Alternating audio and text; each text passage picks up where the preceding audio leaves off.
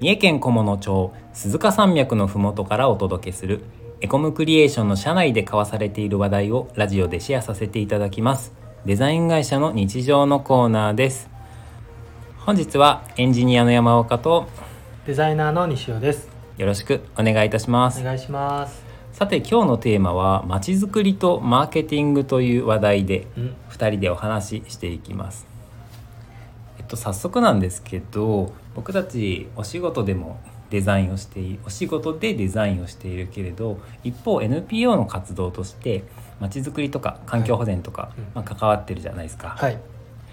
そんな中でまちづくりについて考える機会って結構僕たちの中であって、うん。今日はそんなところの話をしていけたらなと思ってます。はい。西尾さんが捉えてるまちづくりってどんな感じのイメージ？そうですね。やっぱりあのどうしてもこうなんていうんですかねデザイナーの視点からではないですけれどもよくこう考えてしまうのは例えばその、えー、と街の催し事だったりとかお祭りだったりとか、えー、とよくあるのは商店街とかそういったところにこうもっとこう人を来てほしい人が来てほしいなだったりとかもっとこういろんな、えー、と市外の人とかだったりとか県外の人とかにあの来てもらうにはどうしたらいいのかだったりとかそういうこうもっと知ってもらう来てもらう街に来てもらうっていうところがあのをよく考えてしまいます。僕の場合はい、まちづくりっていうと観光まちづくりなんだよね、うんうんこの街いいところだからみんな来てねっていうのを PR する、まあ、そんなイメージではい。僕は捉えています。はい。そう考えると西尾さんのまちづくりとも結構似て似ているところがあるなってうん。思いますね、はい。なんかそういうのを考えるときにあのもちろんこのあの菰野町だったりとかあの近隣のいなべ市なんかのあのイベントに足を運ばせていただくことも結構あってであのすごく盛り上がっていたりだったりとかあのあ素敵だなと思う催し物たくさんあるんですけれどもなんかすごくこうあのなんていうんですかそれがちょっとその継続的に、まあ、今コロナっていうのもあってうん。難しいところではあるとは思うんですけれども、イベントできなかったりしたよね、はいはい。まあ、それ以前コロナ以前っていうところでもなんかなかなか素敵な催しがこう続いていなかったりなんか突然終わっちゃったりだったりとか、第3回で終わっちゃうみたいな、はい、あとだんだんだんだんなんかクオリティが下がってしまうではないですけれども当初素敵だったのになんかだんだんコンセプトがよく分かんなくなってきちゃったなだったりとか、うん。なんかそういったものを見てきてなかなかそのよくあのウェブデザインの文脈ではあの、まあ、UX デザイナーという人がその使ってくれるお客さんの体験をこう一定にするためにあの責任を持ってこういろんなあのお仕事をしてたりすると思うんですけれどもその地方のそのそういった街づくりっていう文脈においてそういうなんか UX デザイナー的な人っていないのかなってちょっと思っていてなんかどういうふうなあのやり方でそのクオリティ担保みたいなのを考えてらっしゃるのかなと思ってなんか山岡さんに聞いてみたいなと思ってたんですよね。UX デザイナー新しい言葉ですね、うんなんかここ数年で聞かれるようになったというか、はい。UI と UX セットでよく語られたりはい。してますけど、UX デザイナーですね。確かにいてくれると一人いるとなんかすごくいい取り組みができる気がします、地域ではまあ昔から UX デザイナーみたいな役割の人は確かにいて、はい名前は呼ばれ方は UX デザイナーとは言われてなくて、まあ、なんというかコーディネーターみたいなはいはいはいはい。そんな役割だったりそういう仕事の人がいてそんな人がマーケティング視点を持ちながらはい。まちづくりとか関わってるような感じでしたね。うんうんうんそういう人はいるんですね。いるんですよ。ただ数がすごく少なくて、ああなるほど。うん、僕も名刺にはコーディネーターって書いてあって、はい。NPO の方の名刺ではまちづくりする中でコーディネーターっていうのを書いてあって、まあ、ここでいうマーケティング視点を持ちながらまちづくりをしていくような人一応やってました。はい。僕の場合はまちづくりとか NPO の活動がベースにあってプラスアルファで自分自身で課題感を感じてマーケティングの勉強をして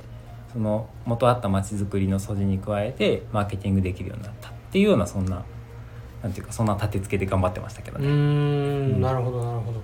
じゃあそのまあ町だったりとか市みたいなあの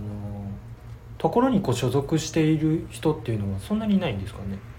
ああ役場の職員さんって感じ？という意味ではい。はいはい。まあ、そういった視点だと少なくて、うん。まあむしろ外郭団体になるけど観光協会とか、はいはい。観光連盟とか、はい。まあ、そういったところに所属している方に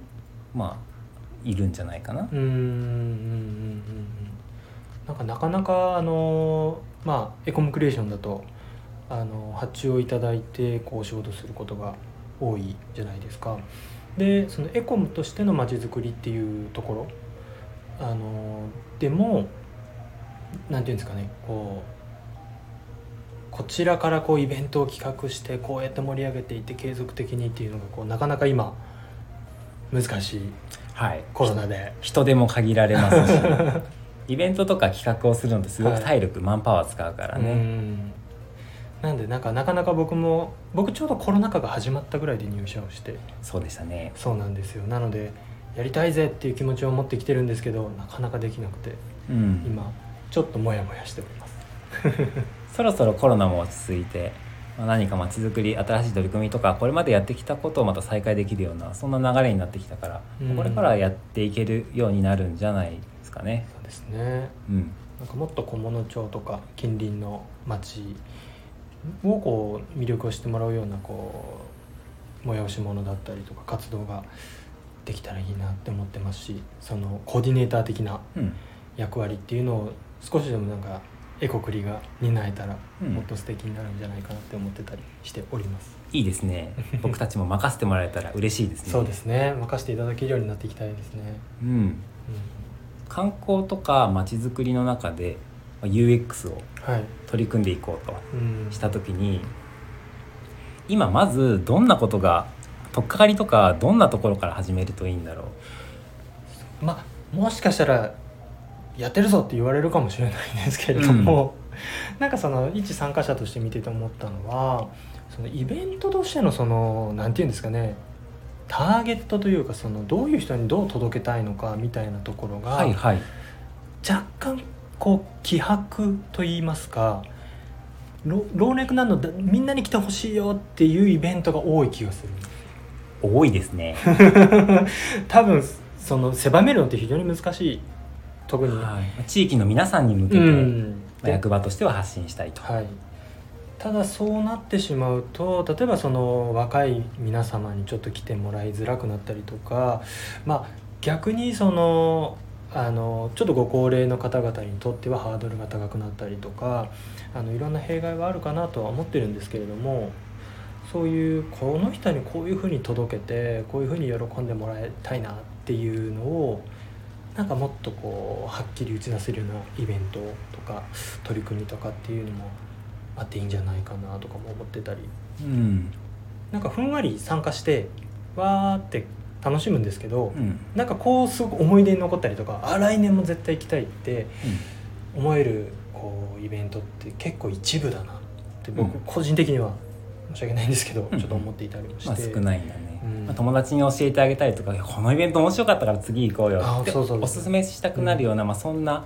パッションが生まれるはい。といいなっていう、はい。でそれがターゲットをこう絞ってはい。発信することで達成できるんじゃないかなっていう、まあ、そんな考えだね。そうですね。もうその人に寄り込んでもらうためにはどういうものが必要なんだとかうん。そういうふうな考え方でこうコンテンツを作れればもっともっと楽しんでもらえるんじゃないかなって思ったりもします。ああいいですね。やっていきたいですね。今日はどうもありがとうございました、はいありがとうございます。チャンネルのフォローよろしくお願いします。面白かったらいいねボタンもお願いします。レターで質問やメッセージをお待ちしています。それでは次回の放送をお楽しみにお疲れ様です。お疲れ様です。